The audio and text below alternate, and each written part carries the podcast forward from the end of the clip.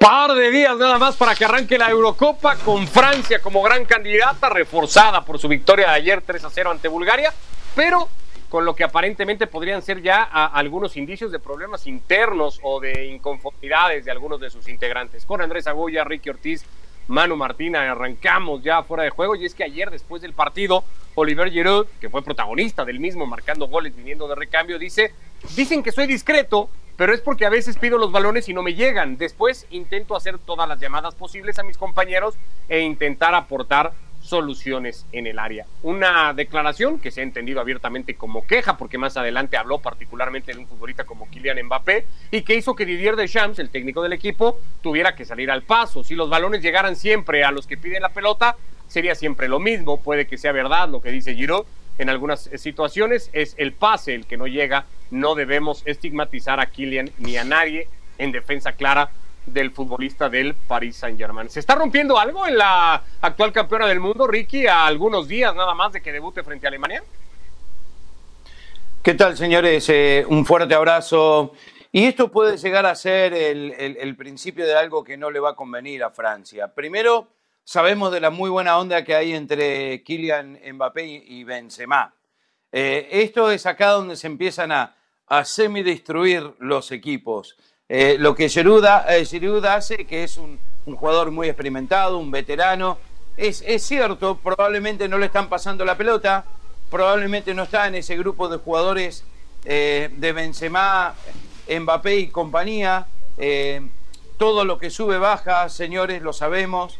No creo que esto en esta Eurocopa afecte, no creo que puede llegar a ser catastrófico pero quizás Giroud también lo está haciendo como un llamado de atención por lo veterano que es, para tratar de solucionar este tipo de inconveniente, que no se armen grupitos dentro de la selección de Francia y encarar eh, la Euro con, una seriedad eh, digna de lo, que, de lo que es este equipo y el plantel que tiene.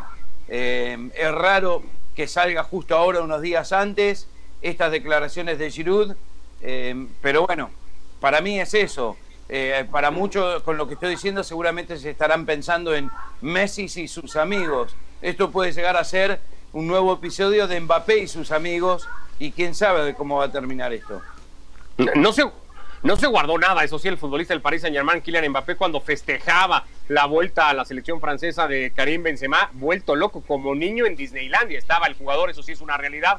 Andrés, y al final con quien compite Benzema es con Giroud, y a quien no le pasó la pelota a Mbappé es al, que, al futbolista que compite contra su amigo, digamos. ¿Tiene sentido leerlo así todo esto y decir, bueno, Mbappé quiere favorecer a Benzema y desfavorecer a Giroud? ¿Qué tal? ¿Cómo les va? Un saludo grande para todos. Puede tener sentido, pero en ese aspecto Giroud se mete en una pelea totalmente innecesaria. A ver, Giroud está en la parte final de su carrera, en la parte final de su carrera con la selección. Em, no va a competir con Mbappé, no va a competir con Benzema. Ha sido reconocido siempre como un jugador que ha sido capaz de, aportar desde el banco de suplentes. De hecho, ha sido suplente los últimos 6, 7, 8 años en, sus clubes. Eh, así que justo ahora, a dos días de arrancar la Euro, se le antoja con que no le pasan la pelota. ¿Y qué? ¿Es tan importante que le pasen la pelota a Giroud? Si, si es suplente siempre en sus clubes. Yo sí creo que denota que hay alguna ruptura interna. Pero me parece que es una ruptura tan pequeña porque tiene tanto reemplazo el puesto de Giroud en Benzema, en el propio Ben eh, en utilizar a Griezmann como falso 9 que lo ha hecho en algún momento. Tiene tantas alternativas para el lugar de, Giroud que es una rotura mínima, que no le va a afectar mayormente a la selección de Francia y que no lo debilita como uno de los grandes candidatos o el gran candidato ahora de arrancar la Euro. Arranca una batallita el futbolista del Chelsea que parece de antemano llevar perdida, eso sí, Manu. Absolutamente, ¿qué tal? ¿Cómo estáis? Absolutamente perdida. Y lo de los grupos en la selección francesa hay 25 y 1 porque cuando tú ves, primero lo que hay que hacer es ver el partido, y cuando ves el partido te das cuenta de que Mbappé se comporta como Mbappé, no tiene otra forma de jugar Mbappé, y si es lo que nos gusta, ¿de qué se queja ahora Giroud? A lo mejor se quejaba Neymar o se podía quejar Di María en el Paris Saint Germain y no se quejaban. Yo creo que Giroud lo que ha querido hacer es reclamar la atención como un niño pequeño, como un adolescente, llamar la atención porque no le llegaban balones y como dice Andrés, pero ¿quién es Giroud? Si Giroud no deja de ser un jugador suplente desde los tiempos del Montpellier, antes de que lo fichara el Arsenal y después en el Chelsea ¿A qué viene ahora Giroud a decir esto? Em, eh, estoy totalmente de acuerdo con De Sams, que lo ha parado en seco. El que manda la selección francesa, de todas maneras, hasta que se vaya, y seguramente sea después de la Eurocopa, es el seleccionador, es Didier De Sams tiene a una mega estrella que se llama Mbappé y luego tiene a estrellas, ahí tienes a Benzema o tienes a Griezmann. ¿A qué viene Giroud a hacer esto? A romper un poco la paz que tiene esta selección, que es la favorita junto con Portugal. Y luego cuando analiza realmente de qué se queja, de qué se queja. Si es que hay que ver el partido y ver lo que hace Mbappé, y Mbappé no hace nada distinto de lo que es su juego. Con lo cual, creo que. Eh, o sea, no entiendo lo que ha hecho Giroud siendo tan veterano y conociendo tanto el mundo del fútbol como conoce. Sí, tiene que ah. haber algo escondido ahí. Tiene que haber algo que, no ha salido a luz más allá de este, de pues este, a lo mejor lo que este tiene que ver es la conferencia. de Benzema.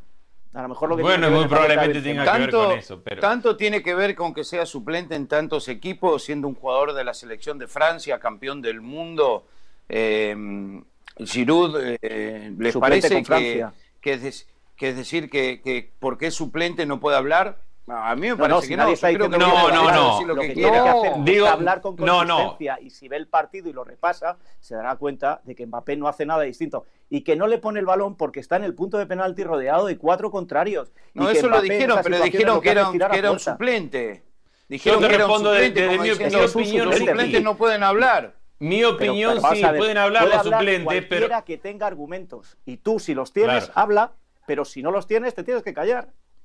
No, pero, yo lo, sabemos que, lo que hago referencia con qué suplente es que no es la mega estrella alrededor de la cual gira el fútbol de Francia. Es un jugador que, es prescindible, que es campeón del mundo, que es muy bueno, que te da mucha, mucha eh, presencia en el área, que trabaja muy bien de espalda. Puedo hablar muchas cosas buenas de Giroud, pero cuando destaco que es suplente en todos sus clubes, quiero decir que no estamos hablando de la mega estrella sobre la cual gira el fútbol de Francia y que, ojo, se enojó Giroud porque no le pasan la pelota. Se enojó un jugador que es totalmente prescindible. Eso no lo hace peor jugador, eso no lo hace un, jugador campeón del mundo, eso no lo hace un jugador que le ha dado mucho a, Francia. Pero que hoy es prescindible, es prescindible. Y lo que preguntaba Ricardo recién es una, una pelea que tiene perdida antes de arrancar, la que se va a pelear con Mbappé. Ahora es como ir a Barcelona y llegar a pelearte con Messi.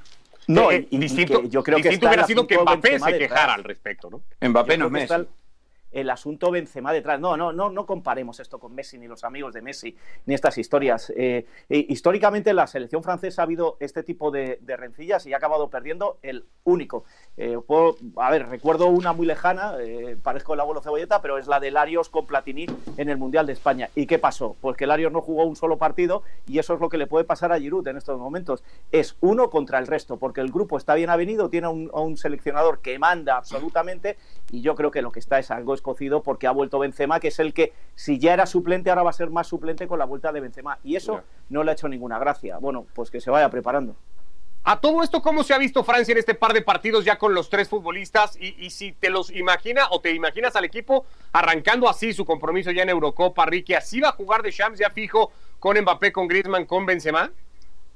Sí, definitivamente. Esta es, es una aposta. Necesitan a Canté empujando la mitad de la cancha, sin lugar a dudas, que jugó el último partido, eh, no los anteriores, pero eh, Francia, Francia tiene la mejor selección del mundo, es la más profunda de todas, eh, tiene varias estrellas, superestrellas, no solo una, tiene dos o tres, y esto hace de que el equipo sea el super gran candidato, sin lugar a dudas.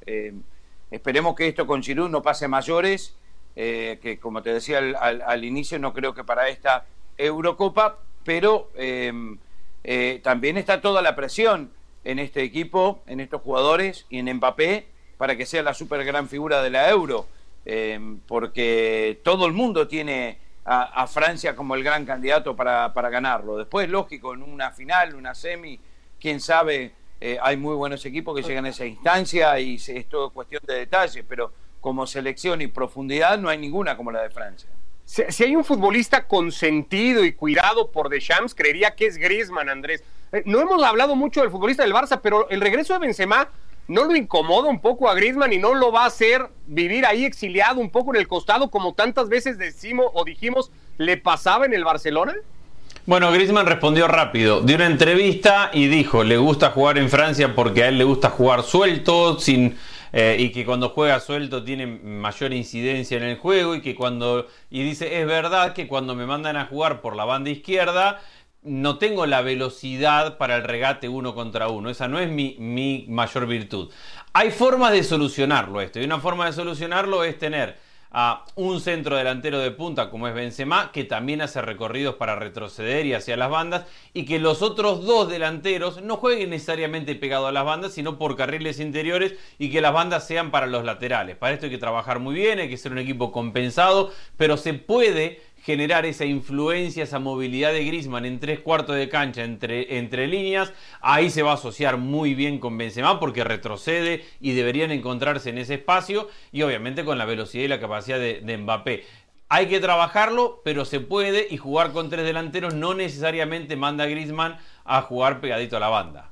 Ni en, ni en línea los tres delanteros, totalmente de acuerdo. Yo creo que que eh, si, vemos la disposición inicial de este último partido amistoso, vemos cómo Grisman entra un poco como falso 9 y deja dos puntas. Nunca juegan en línea los tres. Y eso es lo que decía Andrés, le permite una movilidad a, a Grisman que no ha tenido en el Barcelona y que, y que bueno, tuvo en sus mejores momentos del Atlético de Madrid. Mientras que Benzema abre hueco para que por un lado entre Mbappé, como entraba Cristiano Ronaldo en el Real Madrid, y por otro lado que Griezmann pueda hacer ese juego con libertad. Yo creo que, que cuando hablamos de tres delanteros eh, se nos tiene tenemos que olvidarnos de que los tres jueguen en línea, es decir, juegan dos muy pegados arriba con la capacidad de retroceso que tiene Benzema y un Griezmann que entra por el centro como falso 9. Yo creo que es, es una apuesta inteligente para poder tener a los tres sobre el terreno de juego bueno, lo, irá trabajando Deschamps de cara a su debut en una Euro y en un grupo particularmente complejo para el campeón del mundo. ¿Cómo están las cosas en España, Manu? Hoy han respirado más tranquilos, ¿no? Supongo, después de eh, que todas las pruebas arrojaron negativo, que no hay PCR sospechosas ni ninguna positiva de momento.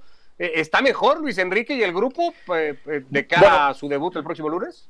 Luis Enrique va a hablar mañana, cosa extraña porque no estaba previsto que no hablara hasta el próximo domingo, pero mañana va a dar una rueda de prensa, nos han convocado a las 12 del mediodía hora de España. Vamos a ver qué es lo que dice. Sí es cierto, y hoy cuando hablabas con gente de la federación y, gente que está en las rozas en esa burbuja, te dicen que hoy ha sido un día de calma tensa, porque no se va esa tensión, pero sí es cierto, hoy los, los PCR, los resultados de los PCR han salido a las 7 de la tarde, ayer no salieron antes de las 12, 12 y media de la noche, porque había ese temor a comunicar qué estaba pasando con con, Diego Llorente. Hoy se ha conocido que por fin les van a vacunar, que yo personalmente pienso que está muy bien que les vacunen, pero a buenas horas. Si tarda dos horas, dos horas, dos, semanas en hacer efecto la vacuna, eh, van a estar prácticamente, si se clasifican, en octavos de final cuando les haga efecto la vacuna. Pero aún así, mañana les va a vacunar eh, gente del ejército español y eso es eh, la tranquilidad que ha dado en el día de hoy un equipo que sigue entrenando por separado, individualmente. Luis Enrique está en la cancha, pero los jugadores no pueden tener contacto entre ellos, que siguen comiendo en sus habitaciones, que no se pueden mezclar en el hall del hotel. Y luego hay 6 más 11 de la sub-21, que estos sí están haciendo trabajo de equipo por lo que pueda pasar. Hay que aclarar las dudas que hay en cuanto a qué puede que no pueda hacer Luis Enrique antes del partido frente a Suecia. 48 horas, antes se puede sustituir a un jugador por lesión y en el mismo día del partido se puede sustituir por COVID. Y eso es lo que está haciendo ahora mismo la selección española, tener esos 39 jugadores listos para una lista de 24 que se va a ofrecer prácticamente el mismo lunes. Por eso hoy ha sido un día tranquilo, pero sigue la tensión porque en cualquier momento puede salir otro positivo. Le cambia a España, lo habíamos hablado ya en días pasados, Ricky, todo esto, su, su, condición, su momento, cuando llegue el partido contra Suecia el próximo lunes, cuando lo analicemos vamos a tener que tomar en cuenta cómo fue la preparación última de la selección de Luis Enrique para juzgar su desempeño. Eh, a ver, sí, no, eh, eh, nunca es bueno de que los jugadores estén aislados tanto tiempo, que no puedan no solo entrenar, juntos compartir, eh, por varios días, eh, eso número uno. Número dos, eh, España tiene una, una selección que puede llegar lejos, pero al mismo tiempo sabemos que las top de Europa hoy le sacan ventaja con este problema o sin este problema. España, lo que tiene que hacer Luis Enrique es buscar una forma de, llegar al gol y por cada jugador eh, con COVID o, cualquier lesión va a ser un problema tremendo. Y los jugadores más jóvenes que llegan llegarán con hambre de gloria, pero no es eh, lo mismo. Esto es, eh, es lamentable ya de por sí que esto tenga que suceder. Y, como dice Manu, vacunarlos ahora cuando tarda dos semanas en hacer efecto, eh, no sé a, qué va todo eso, lo tendrían que haber hecho todos antes o un mes antes de, esta euro eh, y quizás eso no sucedía eh, con, con Busquets y compañía. Así que vamos a ver qué pasa, el primer partido va a determinar mucho. Eh, rapidito, sumemos a que Luis Enrique ya se puso en un lugar incómodo con la, con la propia elección inicial de los jugadores convocados. Es decir, ya desde el momento en el que hace la convocatoria inicial, se ha puesto en un lugar donde tiene más miradas de las normales para un técnico de España, que no es poco. Si a eso le sumamos que no puede trabajar efectivamente como, como decís, que tiene que, que estar con tres o cuatro grupos y que no puede tener ese grupo que él decidió y en el cual él confía, todos juntos trabajando. Claramente que lo vamos a tener que tener en cuenta, pero es un boomerang que le está volviendo a Luis Enrique después de una convocatoria que ya de por sí fue polémica y que lo tiene en la mira por medio país. Pero fíjate, fíjate una cosa, Andrés. Eh, ¿Cómo estará de incómodo? Que no lo está en absoluto, y hay que conocer a Luis Enrique, en absoluto. ¿eh? Le da exactamente igual, aunque a veces se exceda de soberbia, le da exactamente igual las críticas. ¿Cómo estará de incómodo que los seis que ha llamado no son ni Iago Aspas, ni, ni, Sergio Ramos, ni, o sea, ninguno de los que se, se quiso o, algunos medios, porque hay que hablar así también muy claro, los, los seleccionadores en todo el mundo pasa, ¿eh? no solo en España, pero los seleccionadores están incómodos cuando les hacen las críticas los medios. Y hay veces que se hacen las críticas de alguna forma porque no va ningún jugador del Real Madrid, porque van pocos del Barcelona y porque a lo mejor ese periodista no se siente tan a gusto en esa concentración a la hora de tener eh, más noticias que tendría si fueran más jugadores del Real Madrid. Quiero decir con esto que a Luis Enrique, que se lo conoce perfectamente porque ha sido jugador, ha sido seleccionador y que cuando llegó a la selección española, acordaros que lo que criticábamos todos de su nombramiento era la mala relación que iba a tener con los medios y que hasta ahora ha sido normal, no ha habido ningún problema, también estuvo la desgracia de su hija, Ahora esos problemas le van a dar igual. Y si no, ya veréis mañana en la rueda de prensa las respuestas que va a acabar dando. Amable, cortés, eh, como queráis. Pero al final va a decir, me da igual lo que opinéis, voy con esto a muerte. Y sí, es un contratiempo, porque no puedo, contra, eh, no puedo eh, probar a los centrales, que va a ser el mayor problema. No puedo ver cómo están los delanteros de cara al gol, que es otro problema. Y otro aspecto más, Suecia lleva ya dos positivos. Y hay tanta tensión en Suecia como en Las Rozas, en la ciudad deportiva de Las Rozas ahora mismo. Con lo cual eh, como decía ayer un amigo mío, empate a dos entre Suecia y España en estos momentos, pero que nadie piense que Luis Enrique se va a sentir incómodo por las críticas que le puedan llegar. Trabajo, eso se coincidía al señalar lo que más le hacía falta a la selección española y lo que menos está pudiendo tener de cara a su debut en la Eurocopa el próximo lunes frente a Suecia. Le tocamos un poquito el tema a la eliminatoria en Sudamérica los resultados ayer, una enorme victoria de Perú eh, ante Ecuador de visita, su primera en la eliminatoria, lo ganaba 2 a 0, se lo descontó Ecuador, pero no le terminó alcanzando para más. Rocoso 0 a 0 entre Venezuela y Uruguay, 2 a 2 Colombia y Argentina, lo rescató sobre el final el equipo de Rueda, lo ganó Brasil caminando y sin problema, y empate a uno entre Chile y Bolivia. ¿Exageraríamos, Andrés, si decimos que ayer eh, en Barranquilla se vio tal vez de los mejores pasajes, si no es que los mejores de Argentina en lo que va de la eliminatoria?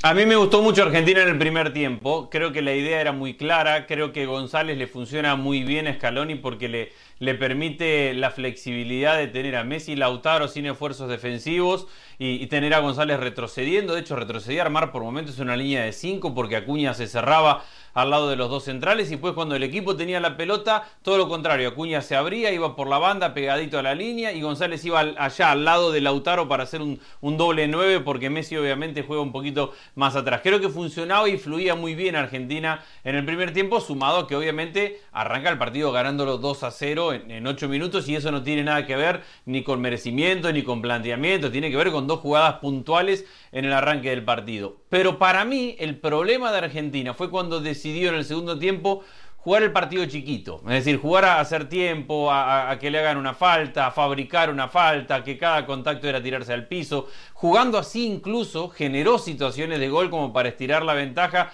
pero a Argentina le faltó determinación para creerse Argentina e ir a cerrar el partido porque jugando era superior a, Colombia, había sido superior y no tenía por qué temer más allá del error de Otamendi regalando el penal arrancando el segundo tiempo. O sea que creo que mostró las dos caras, de un primer tiempo donde la idea fluía y funcionaba bastante bien, a un segundo tiempo donde en vez de jugar y de ir a por todo, prefirió el famoso manejo de partido con el riesgo que significaba estar solamente con un gol de ventaja. Y cuando tenés un solo gol de ventaja, un error lo pagás con el resultado. Se equivocó Foyt, que quiso salir gambeteando entre dos jugadores al minuto 93 y medio. Eso lo hizo llegar tarde a la marca. Y Cuadrado, que fue la gran figura y que todo el mundo lo vio, menos Scaloni, termina metiéndole una pelota perfecta. ¿Se equivocó Scaloni, Ricky? ¿Por qué se lo empatan a Argentina?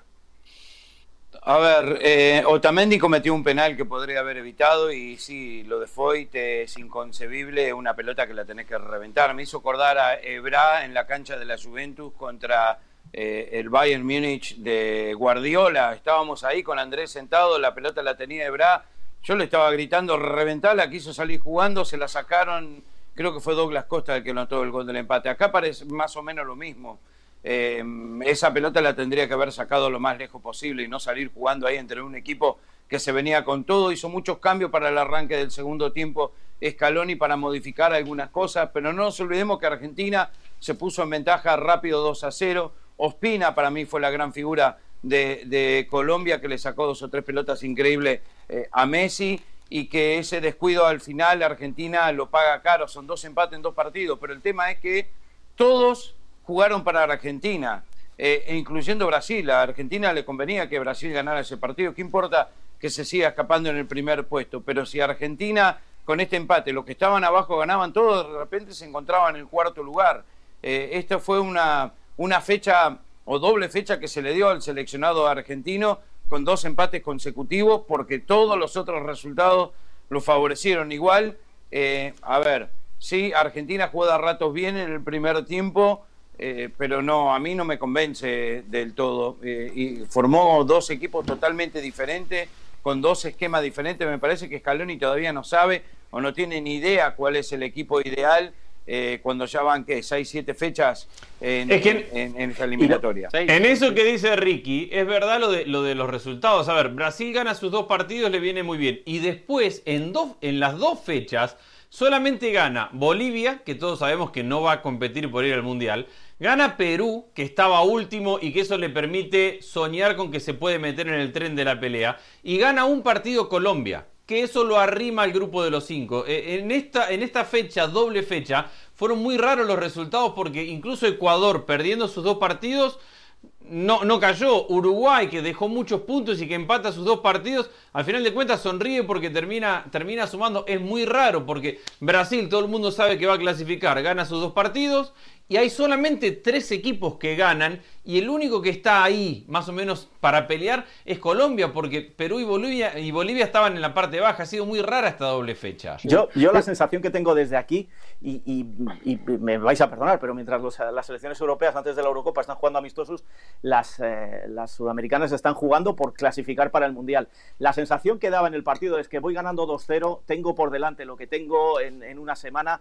Señores, eh, vamos a hacer otro equipo y vamos a probar. Es decir, a lo mejor el empezar ganando tan fácil fue lo que llevó a tener la mentalidad un poquito más eh, flexible de decir, bueno, vamos a probar otras cosas, vamos a hacer otras cosas y vamos a buscar lo que queremos de cara como si fuera un amistoso. Y así daba la sensación quizá también en la segunda mitad. Es muy raro la temporada en todos los sentidos. No queda más remedio que jugar ahora esta, estas eliminatorias, pero, pero se hace difícil y se hace bola muchas veces pensar que ahora mismo estás jugando las eliminatorias y que en una semana estás jugando la Copa América sin, sin, sin, sin espacio por el medio. Y eso al final o lo pagas en una competición o lo pagas en otra. Y yo creo que en esta fecha lo han pagado varias selecciones pensando también en lo que les está por venir. Ah, hay una cosa rara que deja también esta doble jornada, Andrés, que tiene que ver con Argentina, porque creo que el análisis en general es, ah, el equipo sigue todavía sin convencer demasiado, tiene mejores ratos contra Colombia que los que tuvo contra Chile, pero los dos partidos es bravo y es Ospina el que se termina saliendo figura, es el arquero rival que enfrentó a Argentina el que sale figura. Algo no hace tan mal entonces el equipo de Scaloni.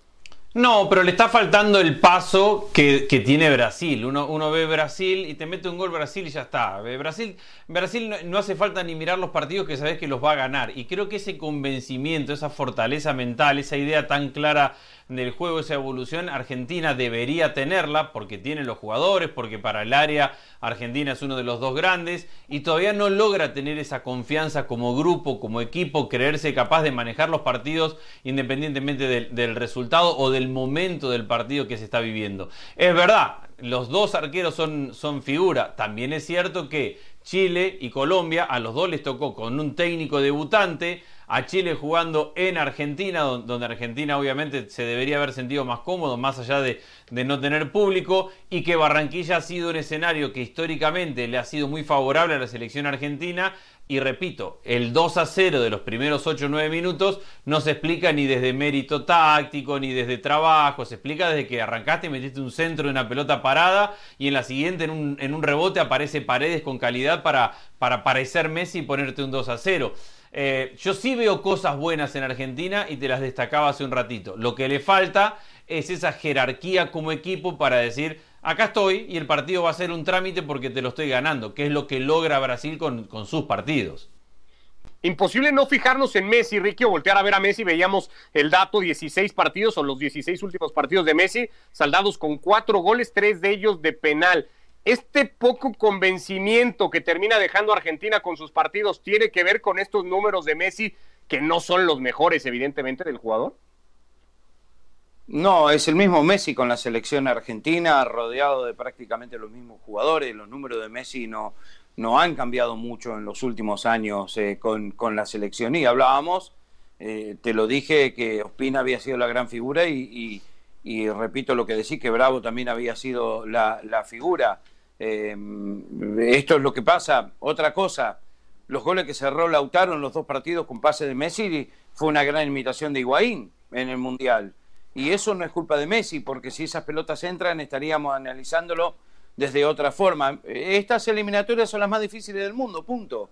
Y, todos los partidos se notan y todos quieren defenderlo a Messi y taparlo a Messi también. Y al margen de todo eso, sigue generando situaciones de gol y sigue dejando a sus compañeros eh, prácticamente mano a mano con el arquero que no pueden definir. Y eso no es culpa de Messi. Eh, nunca lo fue y, nunca lo será. Pero mm, esta selección lo necesita, sin lugar a dudas. Si en él no, no van a ningún lado. Fugado Brasil en la clasificación, después Argentina y mucho más cerquita a todos los demás de cara a lo que venga todavía en la eliminatoria de Conmebol y de cara también a Copa América. Ah, o con el parón de Copa América, si es que mañana, con el fallo que habrá desde lo político en Brasil, se decide, que el torneo sí se juegue y arranque este fin de semana. Antes de cerrarlo, mano, y de todo, le damos un toquecito al mercado, porque en Inglaterra se está hablando cada vez con más insistencia que Harry Kane va a ser jugador del Manchester City, pese a lo que implicaría la operación, porque se pone ya en el mercado a muchísimos futbolistas del City como Bernardo Silva, por ejemplo, entre los importantes, Laporte, que también podría ser una opción, más allá de que ya se fue Eric García. ¿Vale la pena todo esto por hacerse de un futbolista como Harry Kane? Yo creo que le vale la pena a Harry Kane, que está harto de estar en el Tottenham, de que sí, que llegó a una final de Champions con Pochettino en el banquillo, pero que poco más eh, han pasado los últimos años. Un jugador que siempre se apuesta por él, que se apuesta incluso en la Eurocopa como una de las figuras que va a brillar con, con su equipo. Y enfrente, pues eh, el Manchester City, que lo que necesita es gol. Ha perdido Agüero, no termina de tener un gol definido el equipo y que le podría venir muy bien. Si tiene que vender figuras o no, la sensación que hay es que Guardiola está trabajando, como contábamos hace algunas semanas, al estilo Cholo Simeone en el sentido de la, de la plantilla, no del juego. Lo dejo claro para que nadie se, se llame a engaño. Es decir, para que tu historia o tu, o tu discurso tenga, tenga validez en la plantilla durante muchos años, o cambias el entrenador o va renovando los jugadores. Y no es de extrañar, y lo está haciendo en las últimas temporadas, sacar jugadores para traer otros nuevos y si encima con lo que sacas de dinero de unos consigues eh, grandes fichajes. Y yo creo que es un poco la estrategia que está siguiendo no solo Guardiola, sino todo el, club, el Manchester City, a la hora de, fijar nuevos, nuevos objetivos. Y no me extrañaría que Kane acabara ahí y además creo que sería bueno para el propio jugador por lo que decía anteriormente. ¿A quién le va mejor la operación, Ricky? ¿A Kane llegar al City o, al City que le llegue Kane? A los dos, a los dos. Eh, Kane se tiene que ir del Tottenham porque nunca va a ganar absolutamente nada. Ahora salió el reporte el otro día que los jugadores no quieren que vaya Conte porque es muy riguroso en su forma de hacer y los entrenamientos. Y, para el City necesita un jugador como Kane para, tener, para ganarlo todo. Jugadores como Kane aparecen una vez en la vida, es el centro delantero de la selección, es un increíble y espectacular centro delantero que jugando con el City me parece que, que nadie los va a parar. Rapidito, tiene una parte resuelta el City que es el salario porque deja de pagar el salario del Kun Agüero. O sea, esa parte la tiene resuelta. Lo que necesita ahora es vender un par de jugadores, invertir para traer un 9 de, primera eh, categoría. Tiene todo el sentido del mundo. Ya veremos en qué acaba la operación y podríamos hablar de, de, cómo le vendría al sistema de Guardiola, que mira que tuvo opciones para cubrir esa posición de falso nuevo. Nos vamos, gracias Ricky, Andrés, Manu, abrazo para todos. Saludos.